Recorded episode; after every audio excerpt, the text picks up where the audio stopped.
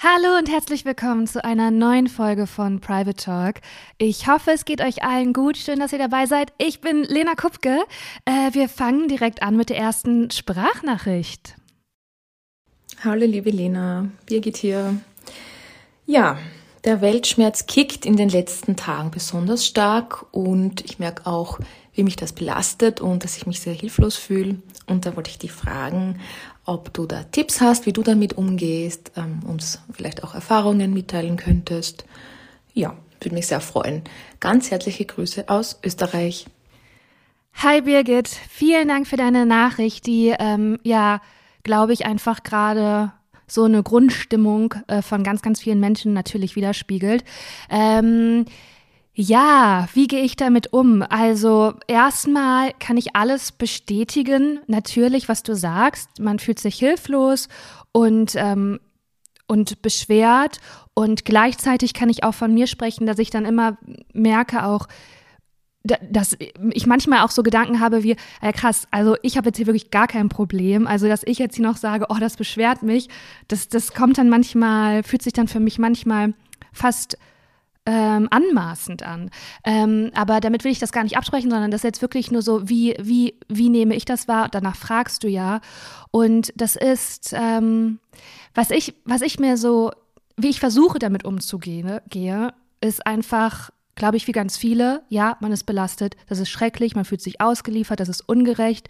Ähm, gleichzeitig ist es so, dass diese schrecklichen Zustände permanent geschehen irgendwo auf der Welt und der Ukraine-Krieg, an den hat man sich jetzt irgendwie ähm, ganz schlimm ausgedrückt wie eine Art von gewöhnt und deswegen ist diese akute Schockwelle, die jetzt da ist, da zu einer chronischen geworden. Ähm, also das einfach nur ähm, aus einer kleinen Vogelperspektive. Damit heißt das nicht, dass, dass man dann kein Mitleid und keine Empathie hat, aber was ich damit meine, ist, dass es diese Sicherheit und diese Selbstverständlichkeit von wir leben hier in einer absoluten Luxusposition und Sicherheit, ähm, die ist nicht selbstverständlich. Und das ist permanent. Und man ist dann bei etwas, bei einem akuten Konflikt ähm, und Verbrechen äh, geschockt. Und ähm, ich kann nur sagen für mich, dass mein Mitleid und die Empathie, wie auch so wie, denke ich, bei ganz, ganz vielen, äh, bei den Opfern liegen. Und dann fragst du ja, wie geht man mit diesem Weltschmerz um?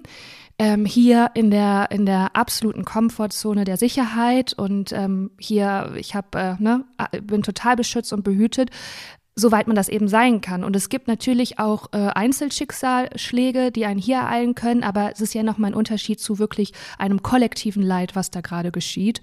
Ähm, ich kann nur sagen, es gibt so unterschiedliche Ansätze. Ne? Also jetzt auch mal so weg von mir. Manchen Menschen hilft das, sich zu informieren und versuchen, das irgendwie, also ich glaube, dieses Informieren ist ja auch so eine Form von Rationalisieren ähm, und die ja auch eine gewisse Form von Distanz und Überschaubarkeit schafft. Denn was so auch so lähmend ist und so schockierend ist, ist eben genau dieses Ausgeliefertsein und das ist eben ein kompletter Kontrollverlust. Und so, eine, so ein rationales Verstehen suggeriert einem einem so ein ganz, ganz Minimisschen, ah, ich habe jetzt wieder die Kontrolle, weil ich verstehe das jetzt. Und es gibt eben aber keine Kontrolle. Aber wenn das jemandem hilft, das für sich zu handeln, ist das auf jeden Fall eine Möglichkeit. Eine andere Möglichkeit ist zu sagen, okay, mir geht's hier gut. Was kann ich jetzt da machen? Kann ich spenden? Kann ich irgendwie unterstützen? Kann ich wirklich aktiv werden? Das äh, ist eine, ist auf jeden Fall eine super Möglichkeit. Und dann vielleicht jetzt auch mal ein bisschen ähm, abstrahierter, was ich mir so denke. Und äh, das finde ich auch wirklich ein beklemmendes Gefühl, ist, dass da Familien leiden und was würden die sich am allermeisten gerade wünschen. Das ist, ist jetzt hier gerade ein Samstagmittag, dass die zusammensitzen mit ihrer Familie und die in Sicherheit sind. Und ich habe das gerade. Und dann verpflichtet mich das irgendwie, das zu wertzuschätzen und zu genießen. Weißt du, weil es ist, wie ich meine, es ist nicht selbstverständlich. Und damit meine ich auf gar keinen Fall so eine Ignoranz oder so ein Hedonismus, auf gar keinen Fall, sondern wirklich diese Wertschätzung und dieses Versuchen, und jetzt klingt super kitschig, aber so eine Dankbarkeit und Liebe da reinzubringen. Ähm, das ist sowas, was, was irgendwie so, eine, so ein Engel ist, der mir manchmal im Umgang damit ähm, irgendwie auch schlüssig erscheint, muss ich sagen. Ähm, und auch wenn es dann zu Einzelschicksalen geht, ne, also es passiert ja einfach, also Leben ist einfach unfair und ungerecht. Das ist leider einfach so und man weiß nie, wann was passiert, sei es, wie gesagt, Einzelschicksal oder was etwas Kollektives, was auf jeden Fall ja gesamtgesellschaftlichen Unterschied ist, ist wirklich, dass wenn ich gerade wenn alles gut ist, also ich bin in Sicherheit und damit meine ich jetzt nicht, ich muss so und so viel Euros auf dem Konto haben und ich muss, äh, keine Ahnung, die Frau meines Lebens oder den Mann meines Lebens und ich muss das und das erreicht haben, sondern einfach nur, ich bin, ich bin, ich bin gesund, ich bin satt, die Menschen, die ich liebe, die sind irgendwie bei mir, dass ich das ganz doll wertschätze und mir dessen bewusst bin. Und damit meine ich jetzt auch nicht so eine religiöse Demut oder sowas, sondern einfach nur, ähm, eine Wertschätzung. Und vielleicht ist das etwas, was dir helfen kann, denn ich kenne das auch und ich kenne das auch von Freunden, dass man so komplett versinkt im Weltschmerz und da ist halt die Frage auch, inwieweit ist das noch konstruktiv? Also konstrukt, also das ist ja in gewisser Weise destruktiv für einen selber, aber auch gesamtgesellschaftlich, weil wenn, wenn es wirklich ins Destruktive geht und man darin versinkt, dann wird man wahrscheinlich nicht spenden oder aktiv werden. Vielleicht auch schon, vielleicht tue ich jetzt hier gerade Leuten Unrecht und die sagen, nein, nein, das kann koexistieren, weil ich meine, alles ist voller Ambivalenzen. Aber ähm, das ähm, sind so auch was, das, was die Empathie angeht, wenn ich wirklich an die Familien da denke, was einem natürlich das Herz zerreißt, ähm, ist es das, wo ich denke, okay, das ist jetzt die Wertschätzung des Moments. Ich hoffe, da ist vielleicht was Kleines da für dich bei oder vielleicht auch einfach nur, ähm, und das wirst du sicherlich auch wissen, ähm, dass du nicht alleine damit bist. Ne? Das, äh, und das drückt ja aus, dass du ein empathischer Mensch bist und ähm, das ist ja eine Qualität, die es braucht einfach und die es braucht auch genau in so welchen Situationen. Alles Liebe zu dir. Ich freue mich auf die nächste Sprachnachricht. Hallo Lena, ähm, ich höre gerade deinen Podcast und da hat jemand eine, eine ähm, Sprachnachricht reingeschickt. Deswegen dachte ich, kann ich das da auch machen. Ähm, ich bin vor einem halben Jahr ungefähr aus beruflichen Gründen und weil mein Freund hier wohnt, nach Köln gezogen und es gefällt mir auch sehr gut. Ich habe dann erst alleine in einer sehr, sehr teuren Wohnung gewohnt und ähm, bin dann jetzt aber in eine WG gezogen, weil ich irgendwie Lust hatte auf ein bisschen Gesellschaft. Und das bisher eigentlich auch immer sehr gut geklappt hat in WGs. Nur ist mein neuer Mitbewohner irgendwie ein bisschen komisch. Ähm, der hat hier schon länger gewohnt mit seinem besten Freund. Und dann verstehe ich das, wenn dann irgend so Girl ankommt und da einzieht und der beste Freund rauszieht, ist das irgendwie nochmal was anderes. Aber wir reden wirklich gar nicht miteinander. Der begrüßt nicht, mich nicht mal. Und wenn er was sagt, dann ist er unfreundlich und irgendwie aggressiv. Beispiel, ähm, gestern meinte ich so, hey, wo ist eigentlich der Fernseher? Weil der ist seit ein paar Tagen aus dem Wohnzimmer verschwunden. Und dann meinte er so richtig aggressiv, hat mich nicht mal angeguckt. Wieso fragst du, ist eh nicht deiner?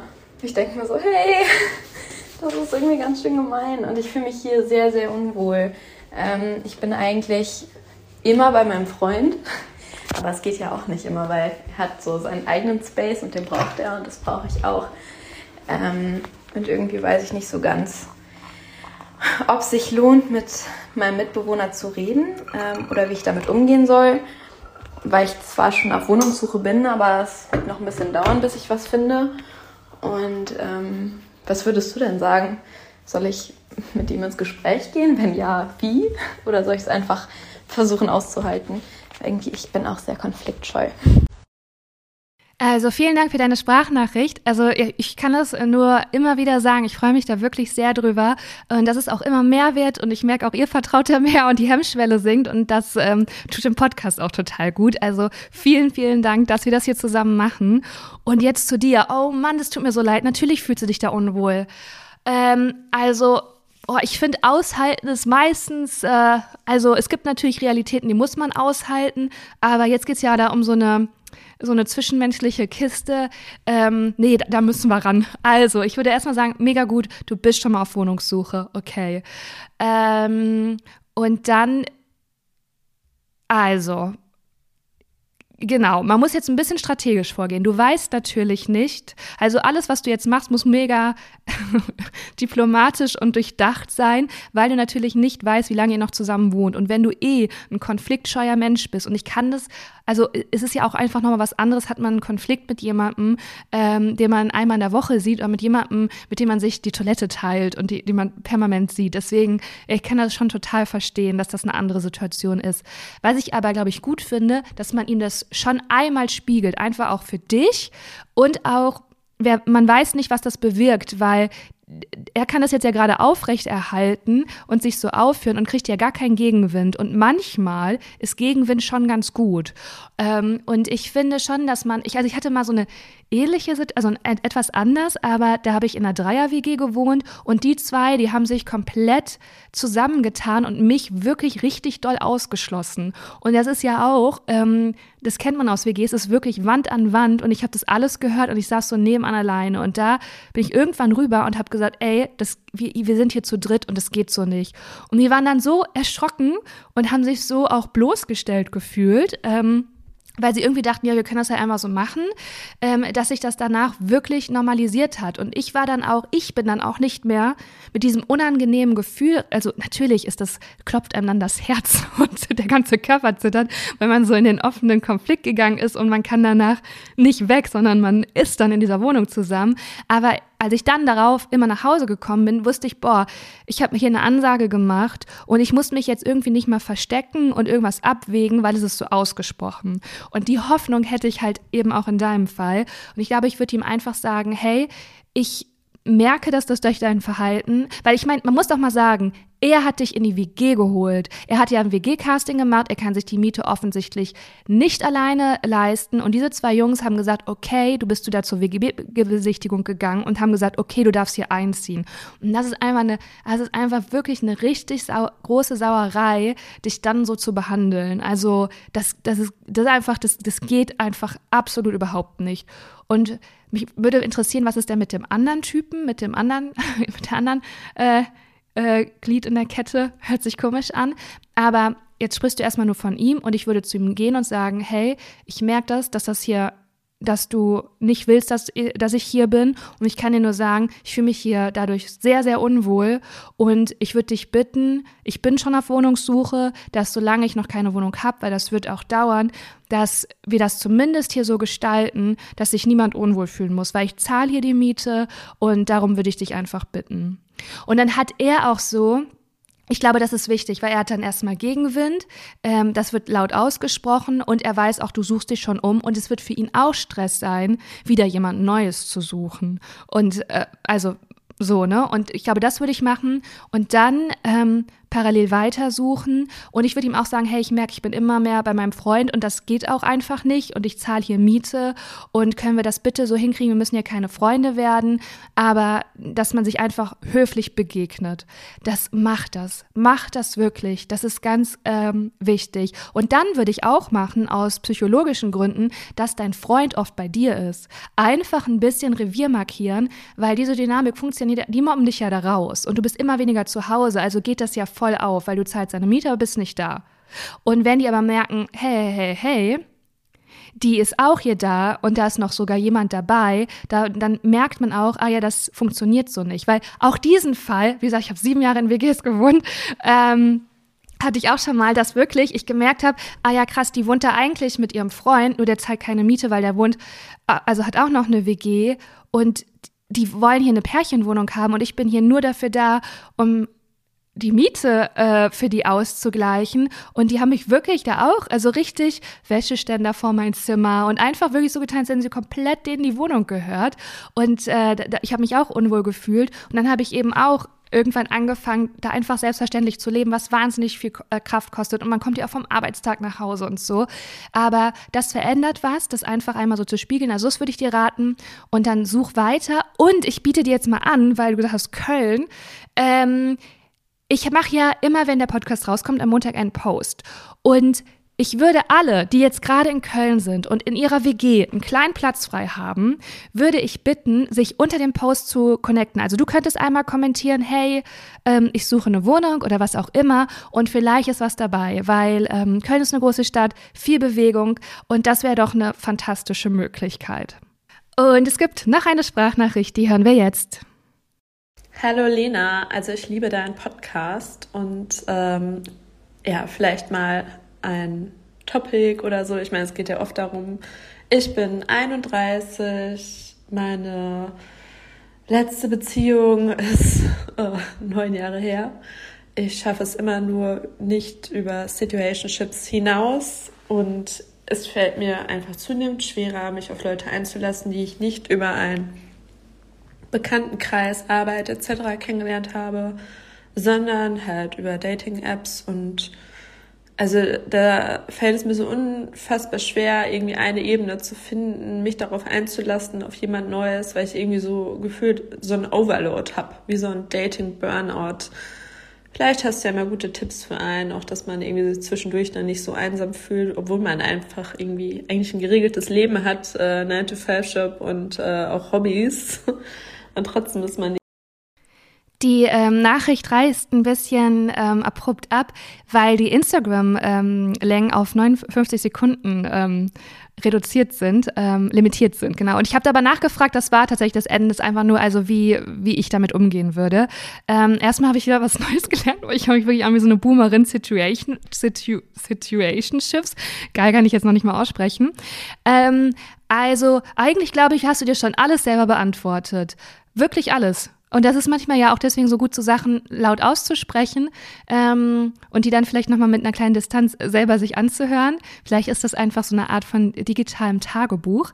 Ähm, also du sagst, du hast ein Overload und du hast gar nicht so die Kapazitäten, dich auf jemanden einzulassen gerade. Ja, dann wird das auch so stimmen. Dann hast du damit wohl recht. Dann ist das gerade so. Und ich verstehe total dieses Dilemma, wenn man so getrieben ist, wenn man ja das unbedingt möchte, aber gleichzeitig merkt man, man hat die Ressourcen nicht. Und das ist ein, wirklich ein Dilemma, weil man dann denkt, hey, ich muss doch, weil sonst, ähm, also kann ich das ja nicht, also wenn ich jetzt nichts mache, dann kann das ja nicht passieren und dann äh, bin ich dann wieder traurig, weil ich einsam bin. Aber gleichzeitig, wenn man es versucht, merkt man, ich habe wirklich gar keine Ressourcen dafür. Und das heißt ja nicht, ey, das Leben passiert, dass man dann doch jemanden trifft und dann merkt, ah ja, Jetzt muss ich ein paar Sachen umstellen und hier ist ja doch Platz. Das ist ja alles möglich. Man kann ja jetzt mit dem Kopf tausend Pläne machen und wie es dann passiert, ist es sowieso anders. Deswegen muss man ja immer beweglich bleiben. Aber ich glaube, wenn ich dir jetzt so zuhöre und ich erinnere mich auch, auch an so, ähm, mir hat mal ein Freund geraten, ähm, Männer, also, also bei mir war es dann Männer, Männerfasten zum einfachen Fasten zu machen, einfach mal eine Woche nicht zu machen. Und es hat mich so entspannt und so gut getan, mir so gut getan.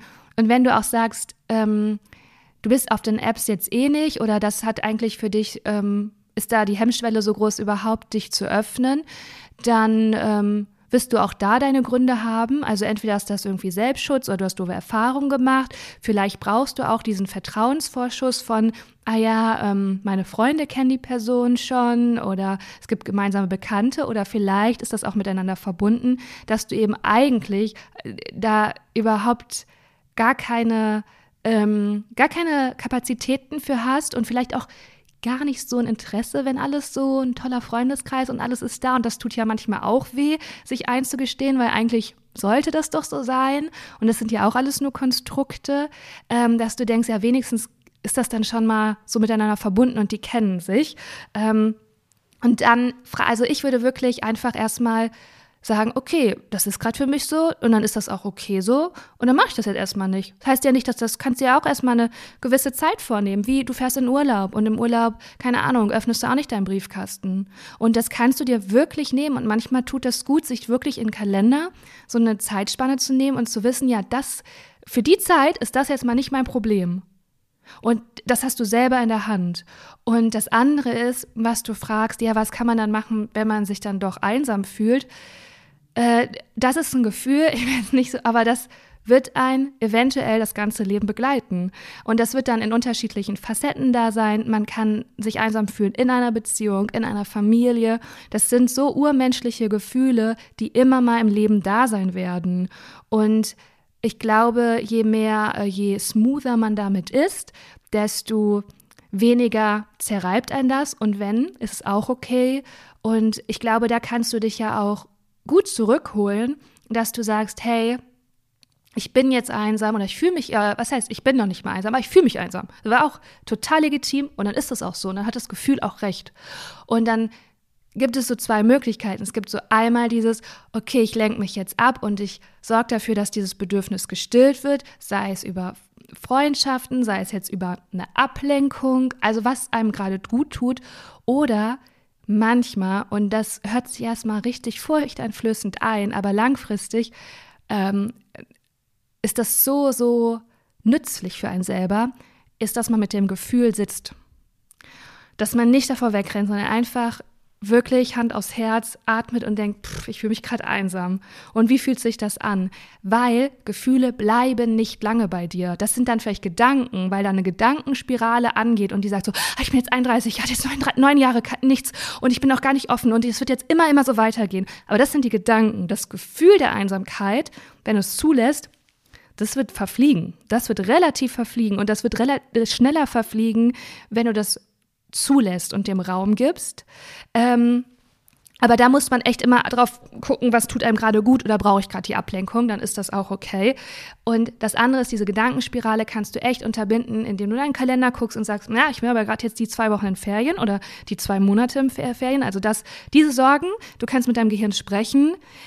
Danke für die Info. Ist da gerade irgendwas bei, was mir nutzt?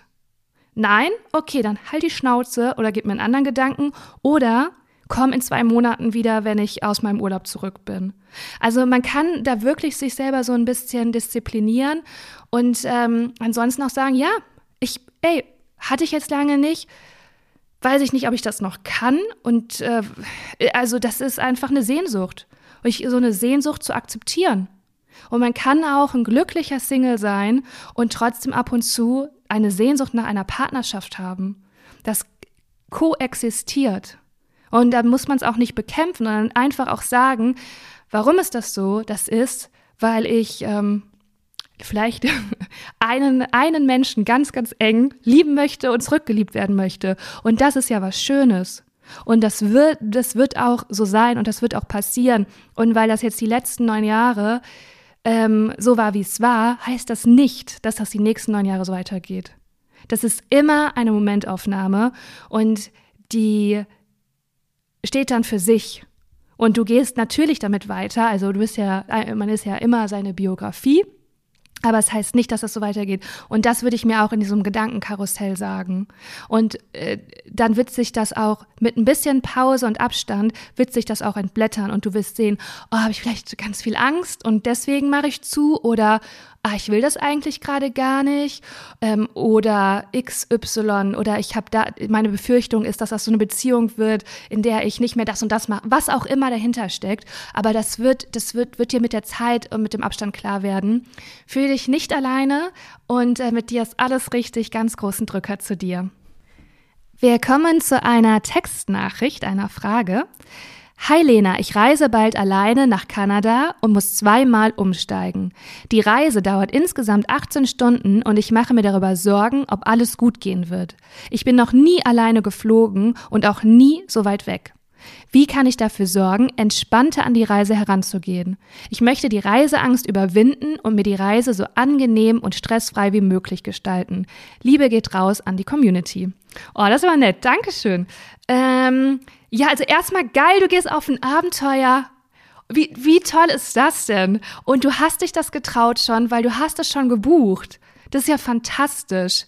Ähm, und ich bin wirklich ganz, ganz großer Fan von alleine reisen und auch alleine fernreisen, weil du wirst, äh, das wird einfach so toll. Das wird so, so toll, weil gerade wenn du ähm, vielleicht da ängstlicher bist, dann wirst du die Erfahrung machen, dass alles gut gehen wird und du kannst dich auf dich selbst verlassen und es wird jemand geben, der dir helfen wird oder dir da sein wird und das ist dein, das wird dein Grundvertrauen so und deine, dein Selbstbewusstsein so, so stärken. Und das andere ist, dass man, wenn man alleine reist und gerade so wirklich in die Ferne, ähm, man ganz andere Kontakte knüpft. Das, weil man einfach das, den Bedarf hat, als wenn man irgendwie zum, als, weiß ich nicht, Freundin oder als Pärchen fährt, dann hat man gar nicht so unbedingt den Bedarf. Also das wird toll.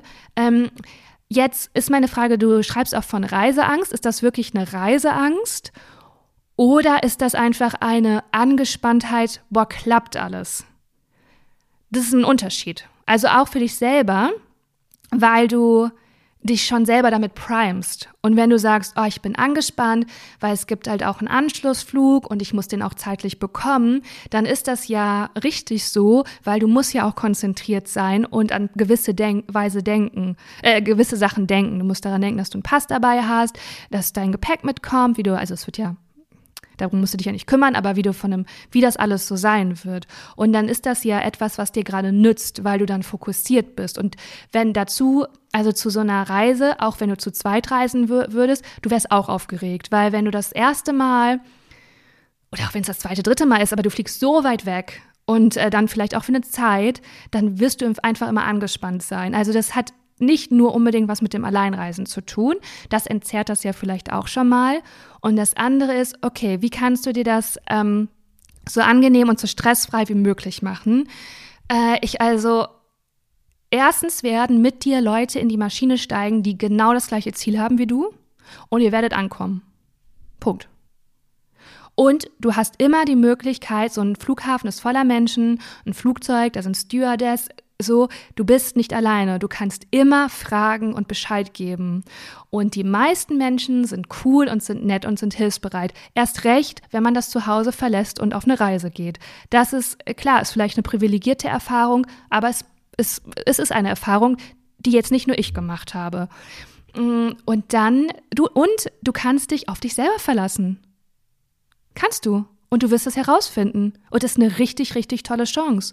Und dann guck, was brauchst du denn? Brauchst du vertraute Musik? Brauchst du einen vertrauten Podcast? Brauchst du, brauchst du vielleicht einen kleinen Duft? Also brauchst du, also so wirklich so ganz konkrete Sachen, die dich beruhigen? Brauchst du ähm, eine kleine Affirmation oder eine, eine Atemtechnik? Oder schaust du, hältst du Ausschau nach jemandem, den du sympathisch findest in der Schlange oder im Flugzeug? Und einfach mal so ein Lächeln rüber, dass man, brauchst du so eine zwischenmenschliche Beziehung, weil du, das kann man sich suchen und das wirst du finden.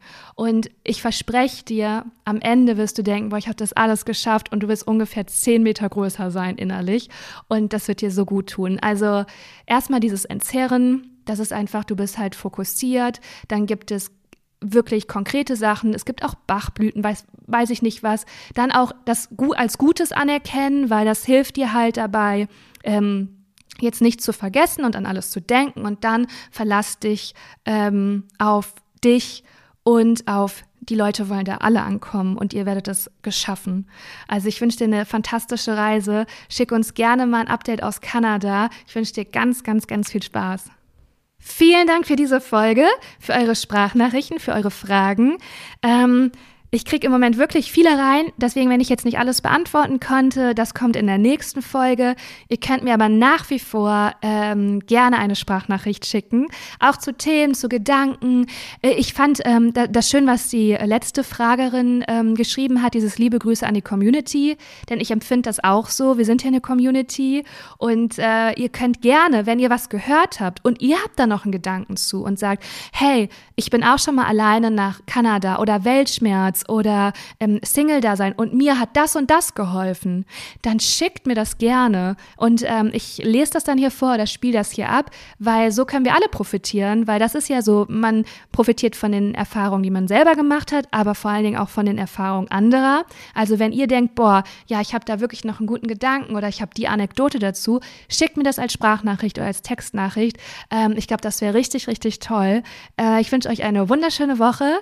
Gerne, wenn ihr wollt, fünf Sterne, eine Rezension, freue ich mich drüber, weil das dann auch wachsen kann. Und ich glaube, je mehr Leute wir sind, desto fetter und toller wird das und desto reicher auch einfach an Gedanken.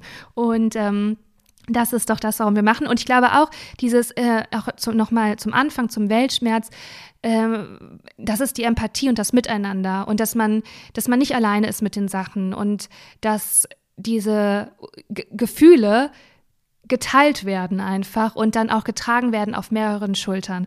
Ähm, alles Liebe zu euch.